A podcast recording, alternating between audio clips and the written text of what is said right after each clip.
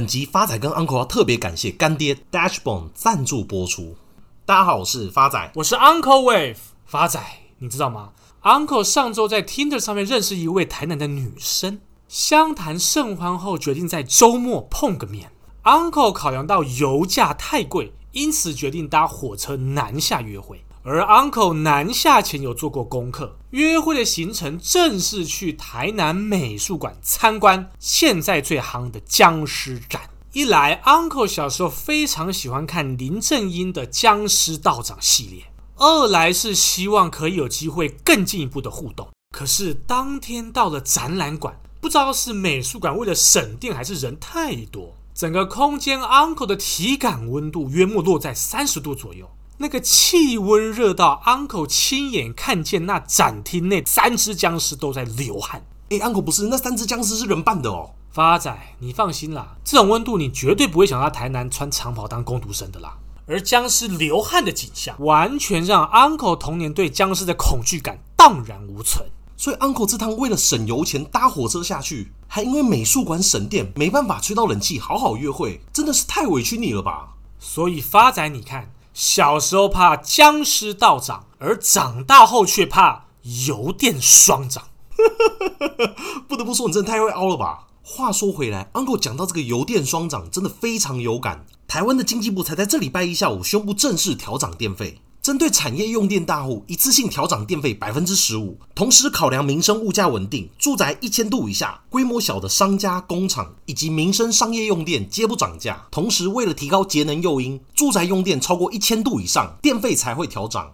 经济部指出，调涨后的整体平均电价涨幅大概是八点四个 percent 左右。新的电价收费将在七月一号正式实施。台电则表示，依照燃料价格相关参数计算，今年的燃料供应成本会比去年暴增将近快三千亿元左右。而这次的电价调涨，仅能让台电减少两百九十亿元的财务压力。因为像目前原油价格创新高的同时，煤矿价格也是不断的创高。大家知道，台湾的发电有八成都是依靠火力发电为主，煤矿的价格在十年前是每公吨九十六美金。现在受到国际需求以及俄乌战战争的影响，每公吨的价格来到三百零七块美金，足足涨了三点二倍以上。同时，台湾的电价距离十年前仅仅只有涨不到四个 percent，所以你看，台电会亏钱不是没有原因的。说实在话，台湾除了健保是世界第一以外，就连电费也是数一数二的便宜。根据国际能源署去年公布的资料，台湾的住宅用电是世界第四便宜，仅次于马来西亚、墨西哥以及中国。像亚洲的成熟国家韩国，他们的电价是台湾的一点二倍以上，而日本的电价甚至是台湾的三倍以上。所以，尽管这次电价调涨，依旧改变不了台湾用电便宜的事实。但是现在问题来了，大家要想想。在二零五零年，全球要实施零碳排放量的计划。台湾在这样的情况底下，要舍弃低成本的火力发电，去改用高成本的风力发电以及太阳能发电，在此同时还要维持低档的电价。你觉得这有可能吗？发仔刚好之前有在期刊上面看到一篇美国麻省理工学院教授发表的一篇文章，内容正好就是提及低碳排以及能源的关系。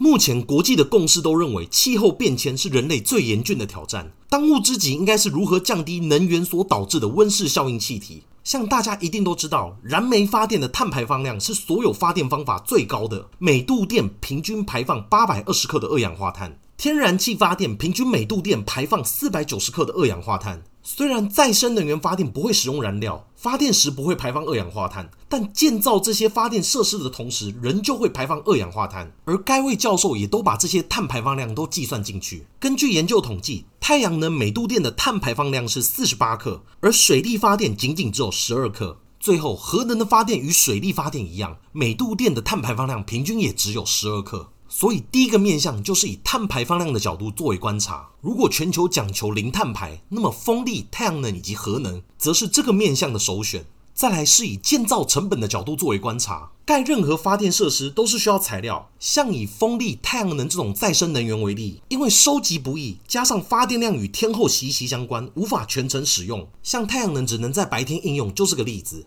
就是因为再生能源无法随时随地使用的特性之下，它每单位的发电量所需要的材料比较多。以该论文为例，每十亿度发电作为一个单位，太阳能发电需要耗费一万六千吨的材料，风力发电需要耗费一万吨的材料，而核能发电仅仅只需要九百三十吨的材料，是太阳能发电的百分之六，风力发电的百分之九。如果从地球资源有效利用的角度来看，核能也许是较佳的选择。听到这边，听众朋友一定有疑问：诶，这个教授怎么都没提到核废料怎么处理？核能会造成污染啊？这位教授也有特别提及，像太阳能以及风能的废弃物当中，也有部分是属于高毒性的重金属。最后的处理方式跟核废料一样，仍旧是掩埋的方式。根据麻省理工的资料，全球统计到二零五零年发电的废弃物计算，核能产出的核废料大概只有十四点三万吨。风力发电废弃物的总量大概是四千两百万吨，而太阳能发电废弃物的总量是高达七千七百万吨。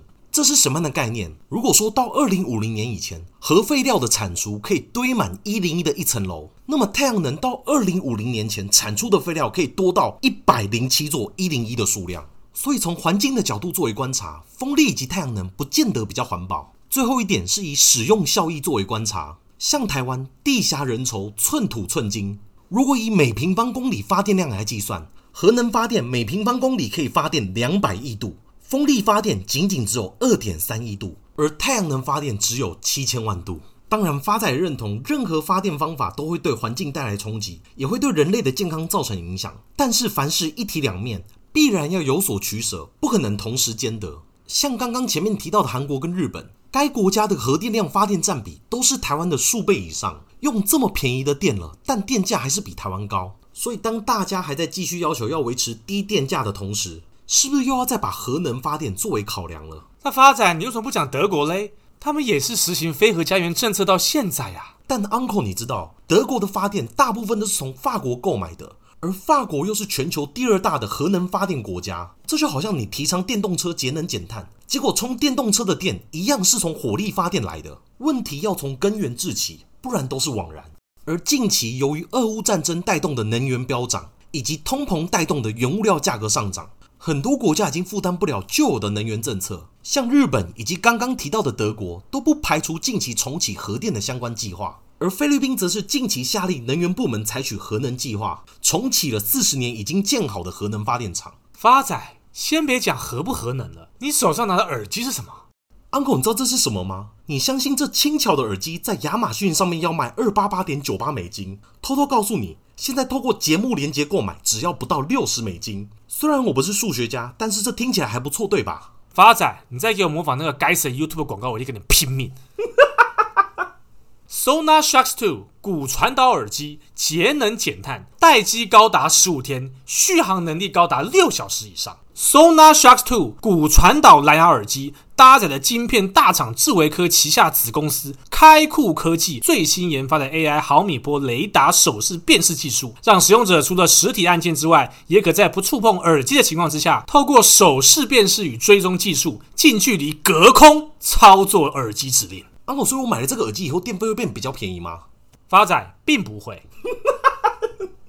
好了，Uncle，话说回来，该不会你今天有准备节能减碳的同时还能省电费的股票吧？当然有的。今天 Uncle 要跟各位亲爱听众朋友分享的美股标的正是卡梅科公司，美股代号 CCJ。卡梅科公司是世界上最大的铀交易上市公司，总部位于加拿大萨斯科通。该公司在加拿大跟美国铀矿产量分别占世界总量的十五个 percent，而这个铀正是核能发电的主要原料之一。Uncle 看好的因素有三：第一个，财务面，卡梅科公司第一季的 EPS 为零点零八元，季增三百七十三点零五个 percent，连续两季的成长，创五季新高。第二个 Uncle 看好的因素是基本面。自俄罗斯二月二十四号攻打乌克兰以来，铀已经大涨四十个 percent，触及十年来的新高。原因是西方国家强力制裁俄罗斯，试图降低仰赖进口俄罗斯石油及天然气，并将核电视为能源多元化的选项之一，带动铀价提前做出反应。根据核燃料顾公司 UXC 的数据，铀价在三月十日攀升至每磅五九点七五美金，创下二零一一年三月以来最高纪录。当年日本发生三一大地震，导致福岛第一核电厂发生核事故，促使各国重新评估核能的安全性。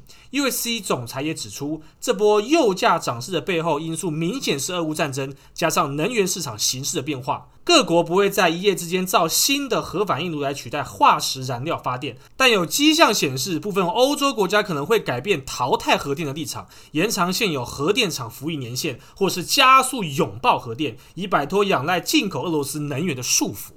彭博引述知情人士透露，拜登政府正在争取国会议员支持，透过一项四十三亿美金的计划，发展生产核燃料的关键步骤，以摆脱对俄罗斯浓缩铀的依赖。此消息激励铀能源股大涨。作为全球铀矿大国，俄罗斯铀占美国二零二零年铀进口总量的十六点五个 percent，浓缩铀也占美国进口总量的二十三个 percent。拜登政府曾考虑对俄国进口浓缩铀实施制裁，除了作为俄侵乌的惩罚之外，也考量到俄国禁止浓缩铀出口的可能性。第三个，Uncle 看好的因素是技术面。目前，美国三大指数已经正式步入熊市，且技术面也已经是空头格局。但唯独卡梅科公司目前仍旧在上升轨道，趋势不变，多头格局仍旧维持。那么未来卡梅科会到的反弹目标价会落在二十八点九九，预期报酬将近三成。而 Uncle 在此也给一个停损价二十点零一，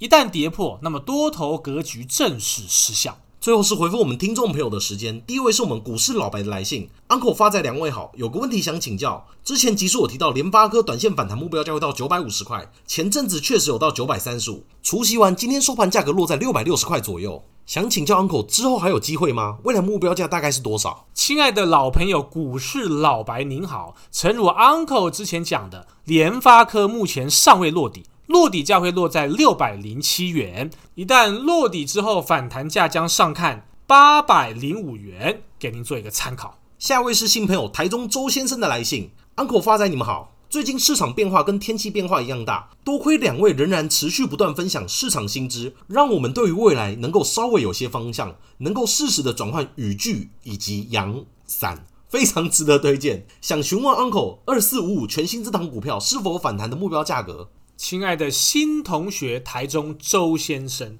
目前全新以短线落底，那未来反弹的目标价会落在九十一点五，有到都可以做一个调节。下位也是我们老朋友魏佳佳的留言，Uncle 爱你实在改得太好了，希望 Uncle 未来能够合唱整首歌。亲爱的老朋友魏佳佳同学你好，感谢你赏识 Uncle 完美的歌喉，未来不排除在大港开唱献神。你去那边，我一定第一个丢你鸡蛋。Uncle 最后呼吁：炎炎夏日来袭，随手多省一度电，地球多活一岁。Uncle 代替地球，感谢您，谢谢大家。我是 Uncle Wave，我是发仔，我们下次见。